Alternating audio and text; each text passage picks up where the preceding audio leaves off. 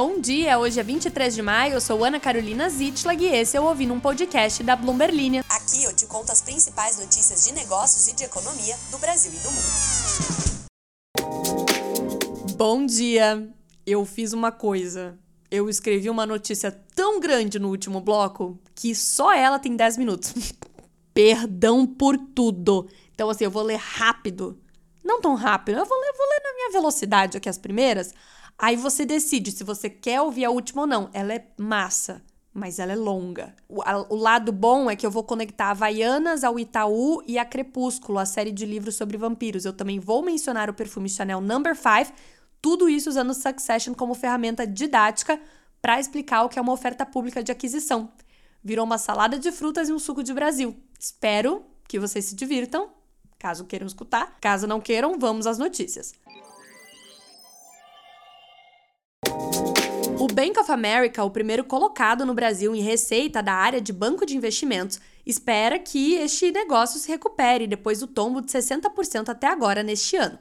Em entrevista à Bloomberg News, Bruno Saraiva, co-chefe de banco de investimento do Bank of America para o Brasil, disse que apesar do mercado estar em baixa, eles continuam otimistas, principalmente, segundo ele, porque tem a possibilidade de um corte de juros no Brasil no segundo semestre que poderia estimular os negócios.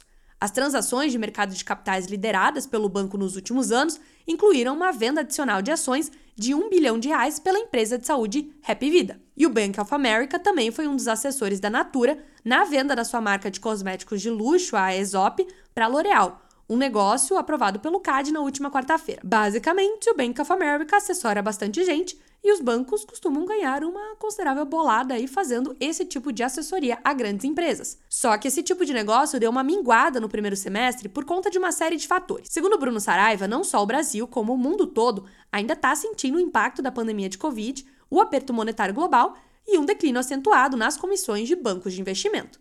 Ainda assim, ele está otimista com essa retomada. Então segura nós, porque se por acaso os juros começarem a cair segundo o mercado, as coisas podem melhorar.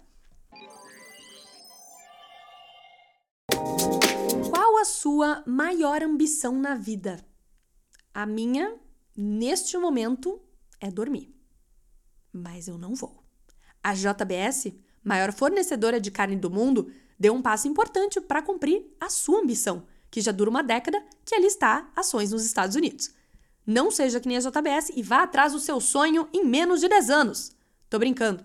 É que tem sonhos e sonhos, né?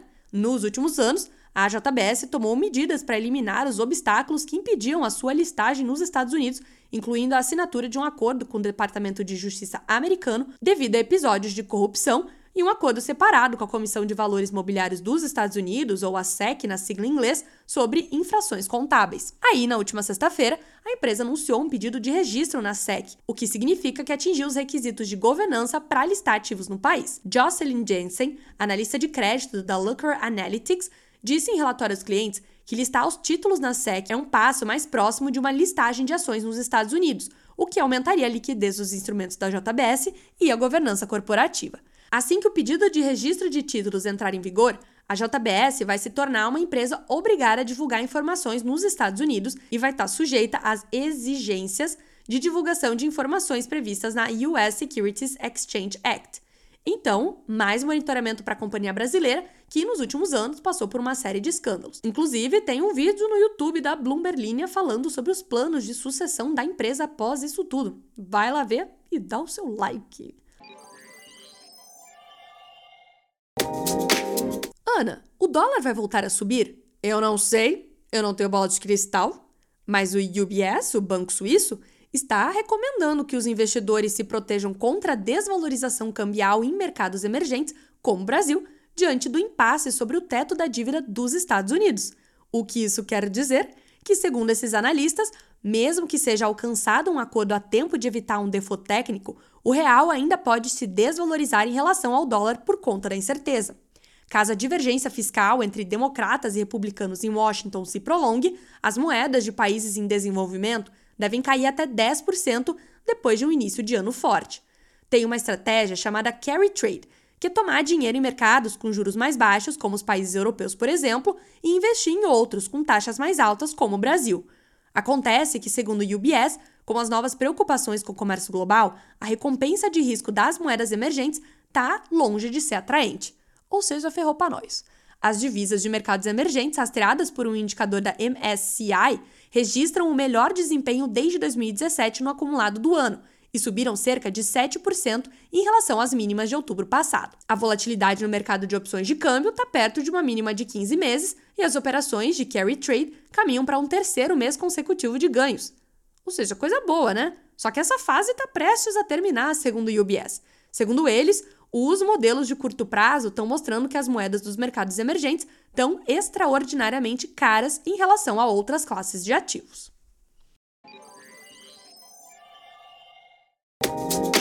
Chegou o momento, eu me empolguei muito e hoje é dia de nos aprofundarmos em conceitos de mercado e naquilo que todos queremos saber: famílias ricas do Brasil.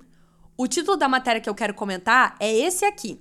Moreira Salles fazem oferta para ampliar a fatia na Alpargatas após a ação cair 85%. A princípio, com todo respeito, parece algo que alguém passaria os olhos e ficaria, hum, que coisa mais chata. Eu vou ver a prévia da música da Dua Lipa pro filme da Barbie que eu ganho mais. Vai ficar divertido, eu prometo.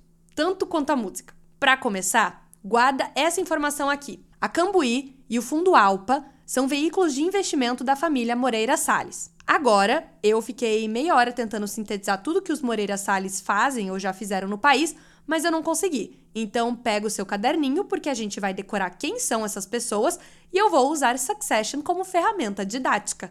Se você não está familiarizado com a série, não tem problema. Pensa nessa estrutura: tem um avô, tem um pai e tem quatro filhos, sendo um filho de um casamento e outros três de outro casamento. Ok? Ok, vamos lá. João Moreira Salles, o avô, fundou em 1920 a Casa Bancária Moreira Salles em Minas Gerais. Aí foi o filho dele, o Walter Moreira Salles pai, que fez a instituição explodir e em um dado momento virar o Unibanco. Walter Moreira Salles pai é o nosso logo. O Walter Moreira Salles pai foi embaixador e depois ministro da Fazenda do presidente João Goulart em 1961. Ele também fundou o Instituto Moreira Salles, que tem três museus só em São Paulo. Segundo a Folha, foi um dos maiores brasileiros do século XX. Inclusive, ele namorou uma das filhas do Getúlio Vargas, a Alzira, e depois se casou com a filha do fundador do perfume Chanel No. 5, uma americana chamada Helene. Tem um quadro do Cândido Portinari de 1949 chamado Helene Moreira Salles, caso você queira ver. Com ela, o Walter teve um filho, o Fernando Salles, que é o nosso Connor in Succession. O Fernando Salles é escritor e editor e sócio da Companhia das Letras, a editora de livros que, bom, tem um quadrilhão de títulos famosos e você provavelmente já leu um, vários ou viu na livraria. Depois, o pai do Fernando se casou pela terceira vez, agora com a Elisa Gonçalves, considerada uma das mulheres mais bem vestidas do mundo. Uhum. Em algum momento, ela teve uma história com a Audrey Hepburn, mas é longa demais para eu contar aqui, então fica para próxima. Ela e o Walter tiveram três filhos, Kendall, Roman e Shivan. Brincadeira. Os filhos são Walter Jr., Pedro e João. O Walter Moreira Salles Jr., ou Valtinho, é um cineasta premiado. Ele dirigiu Central do Brasil, Diário de Motocicleta e On the Road, o filme com a Kristen Stewart, a Bela de Crepúsculo. Curiosidade à parte, o Valtinho foi casado por 17 anos com a artista plástica Maria Clabin, que é da família fundadora da gigante de papel e celulose Clabin. Muito dinheiro envolvido. Já o Pedro Moreira Salles, o filho do meio, é presidente do conselho do Itaú. Epa, epa, epa. Como assim? Ele é presidente do conselho do Itaú, mas não era Unibanco? Como é que o Itaú entra nessa história? Pois em 2008 o Itaú comprou o Unibanco que estava mal das pernas. Será este o destino da Waystar em Succession? Eu não sei, não me falem, eu não terminei de assistir ainda.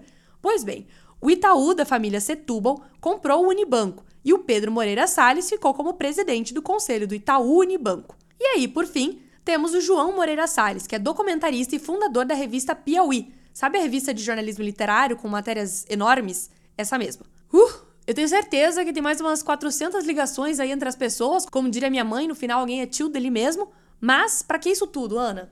Porque, como você deve ter pescado a essa altura, os Moreira Salles são bilionários. Cada um dos quatro irmãos tem uma fortuna estimada em 4,5 bilhões de dólares, segundo o índice de bilionários da Bloomberg e parte dessa fortuna deles é retroalimentada pelos investimentos que as instituições que cuidam do dinheiro da família fazem. Aí, gente, é uma porção de holding, de fundo, de um negócio que controla o outro, tem nome tudo parecido, então não vamos entrar nessa.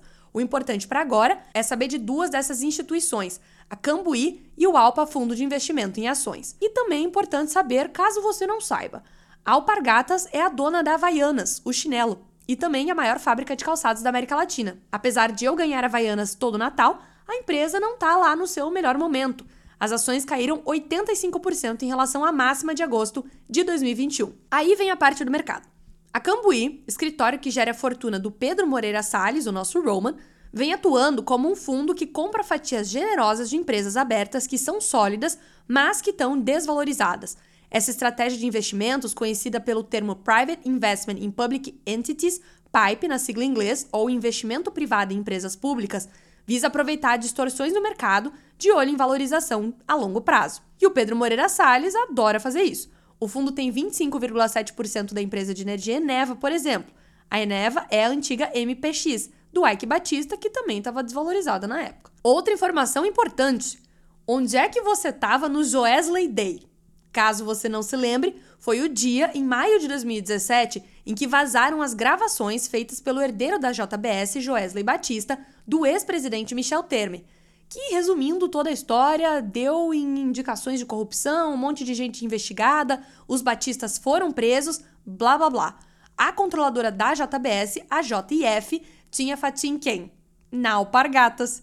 Em novembro de 2017, a Itaúsa, que é a holding que controla o Itaú, e a Cambuí, do Pedro Moreira Salles, compraram Alpargatas da JIF, que estava enrolada até o pescoço para pagar multas e sei lá mais o que. Respira. Uh! Eu vou ler o título da matéria lá do começo de novo e acrescentar algumas informações. Vamos ver se você aí em casa vai pegar agora alguma coisa legal aí desse título.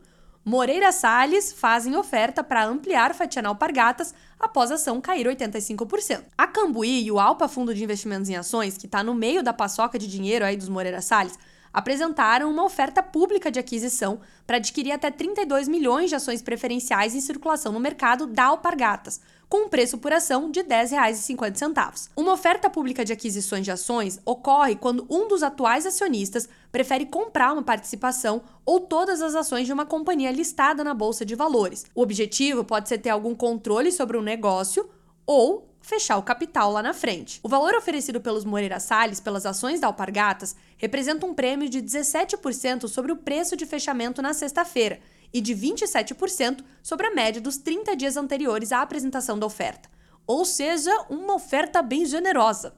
A Cambuí e o Fundo Alpa possuem somados 43% das ações ordinárias e 11,87% das preferenciais, o que leva a cerca de 27% do capital total, segundo dados do site da Alpargatas. E o que é que isso quer dizer? Que, segundo os analistas do Citi, o mercado pode interpretar que a família Moreira Salles pode estar querendo assumir o controle e eventualmente deslistar a companhia da bolsa por conta do baixo desempenho das ações. Já para XP, o comunicado foi neutro, já que não faria sentido a família liquidar a empresa agora porque perderia dinheiro nesse processo. Agora eu vou resumir. Moreira Salles, ricos, donos do Brasil. Tem ações da Alpargatas. Alpargatas é uma boa empresa, mas ações estão em baixa. Moreira Salles, donos do Brasil, oferecem para os investidores somas consideráveis para aumentar o controle na Alpargatas. O que acontece depois disso? Eu não sei. Tudo isso para não ter uma conclusão dessa história, porque a gente não sabe o que, que eles vão fazer com Alpargatas. Mas agora, quando sair uma notícia sobre Alpargatas, ou quando você olhar para o seu chinelo Havaianas, você vai lembrar de mim. Tá bom? É isso. Eu sinto que eu dei a luz a uma obra-prima da didática com a explicação dessa notícia. Se você não compartilhar esse episódio com todo mundo, eu vou ficar muito brava. Se inscreve no podcast, marca a Bloomberlinia nas redes sociais e faz a bagunça aí que a gente merece, porque porque a gente merece. Tá bom? Um abraço para você e até a próxima.